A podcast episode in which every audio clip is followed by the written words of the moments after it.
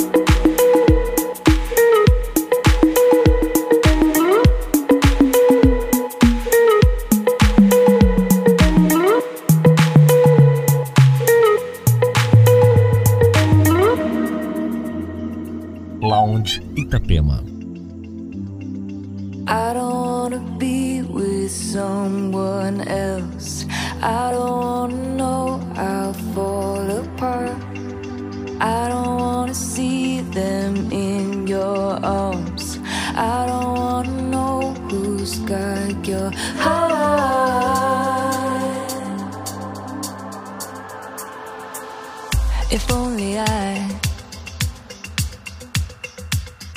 If only I. If only I. If I could live with that. If only I. I don't wanna be with someone else. I don't wanna